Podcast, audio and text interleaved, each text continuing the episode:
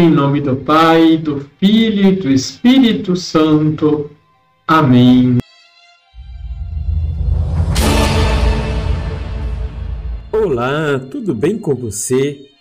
São Cirilo de Alexandria, bispo do século V, em seus comentários sobre o Evangelho de São João, nos manifesta a grandeza de Deus em se fazer homem para resgatar a nossa humanidade.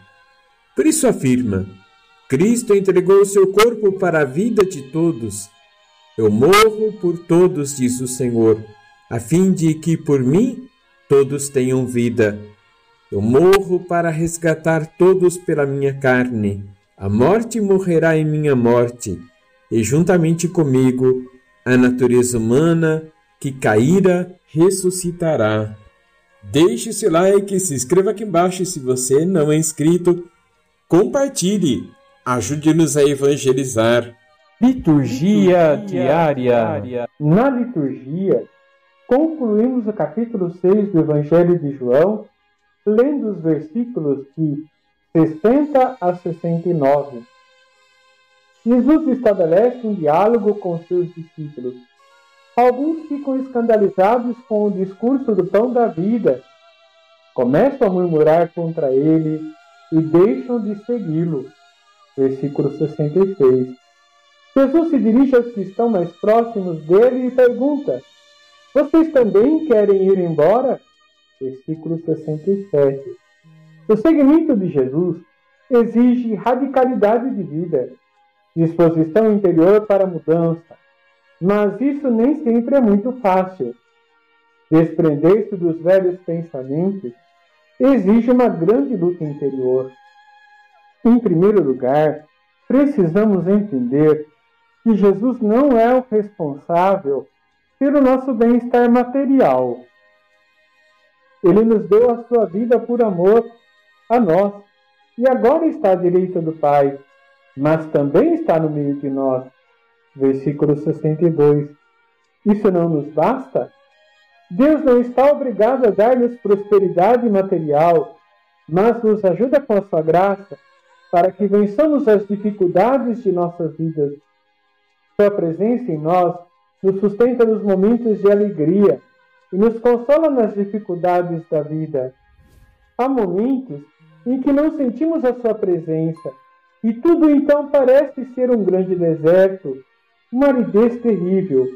Mas isso não significa que ele está ausente. Nesse sentido, a fé é uma exigência do seguimento de Jesus. O seguimento de Jesus independe do momento ou das dificuldades que estamos vivendo, mas é uma atitude interior e uma disposição de vida. Por isso aqui nos diz: o espírito é que dá vida, a carne não adianta nada. As palavras que eu vos dei são espírito e vida mas entre vós há alguns que não creem. Hoje, ele também nos pergunta: Vocês também querem ir embora? Deus queira que a nossa resposta seja como a de Pedro: A quem iremos, Senhor? Tu tens palavras de vida eterna. Nós cremos firmemente e reconhecemos que tu és o Santo de Deus. Vamos rezar?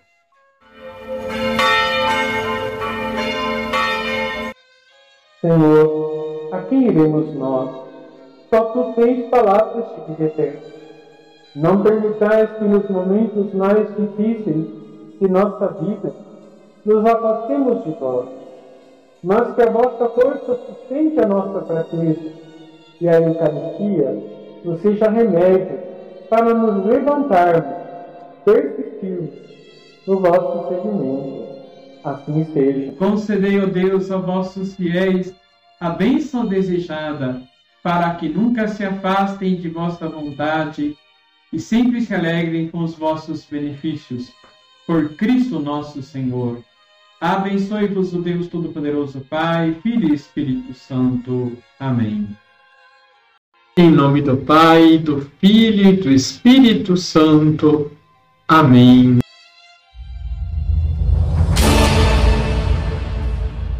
Olá, tudo bem com você? São Gregório Magno, Papa do século VI, comentando o Evangelho do Bom Pastor, dizia: Eu sou o bom pastor, conheço as minhas ovelhas, isto é, eu as amo, minhas ovelhas me conhecem.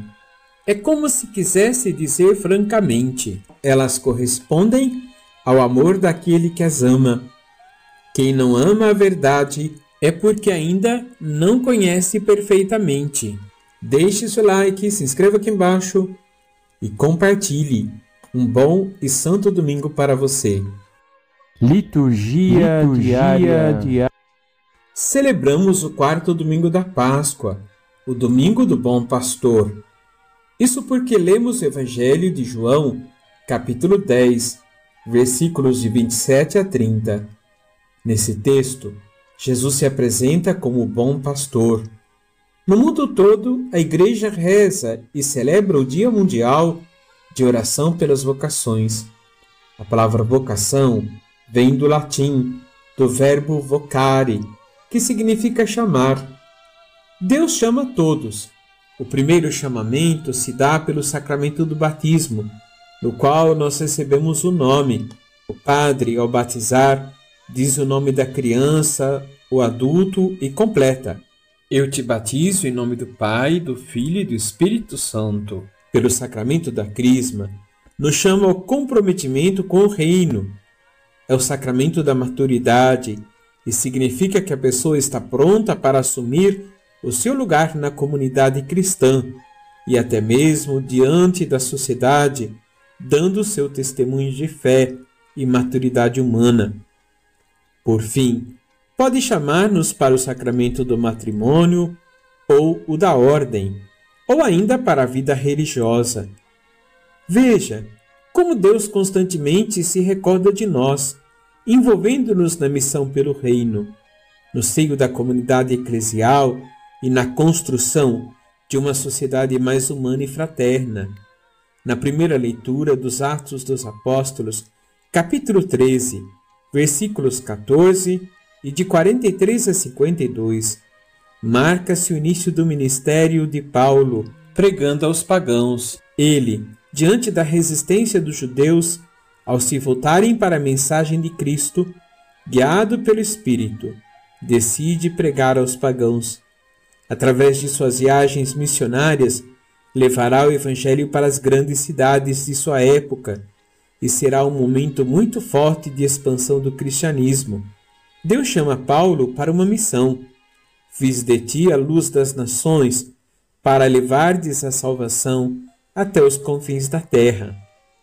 Na segunda leitura do livro do Apocalipse, capítulo 7, versículos 9 e de 14 a 17, o texto nos apresenta uma multidão imensa, incontável e universal, pertencente a todas as nações. Os que se encontram de pé em sinal de vitória participam da ressurreição de Cristo e por isso levam túnicas brancas, sinal de pertença a Deus. O Apocalipse nos fala da vocação universal, isto é, de todos a santidade, que consiste na vida nova em Cristo. Por fim, no Evangelho, Jesus, o bom pastor, afirma que as ovelhas que pertencem ao seu redil o escutam e ele mantém com elas uma relação de proximidade e intimidade. Por isso, os que pertencem a Cristo o seguem. Sua missão é preservar a vida de suas ovelhas, fazendo-as andar pelo caminho da vida. Por fim, Jesus conclui afirmando sua identidade divina ao dizer: Eu e o Pai somos um, de maneira que quem segue o Cristo, através dele, se aproxima da plena comunhão com o Pai.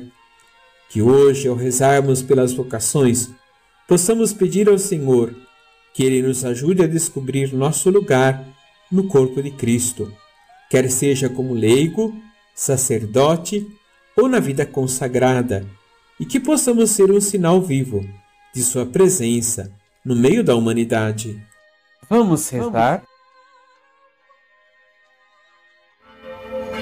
Ó Deus eterno, ó Deus eterno e todo-poderoso, conduzi-nos à comunhão das alegrias celestes. para que o rebanho possa atingir, apesar de sua fraqueza, a fortaleza do pastor. Por nosso Senhor Jesus Cristo, vosso Filho, na unidade do Espírito Santo. Amém. Abençoe-vos o Deus Todo-Poderoso, Pai, Filho e Espírito Santo. Amém.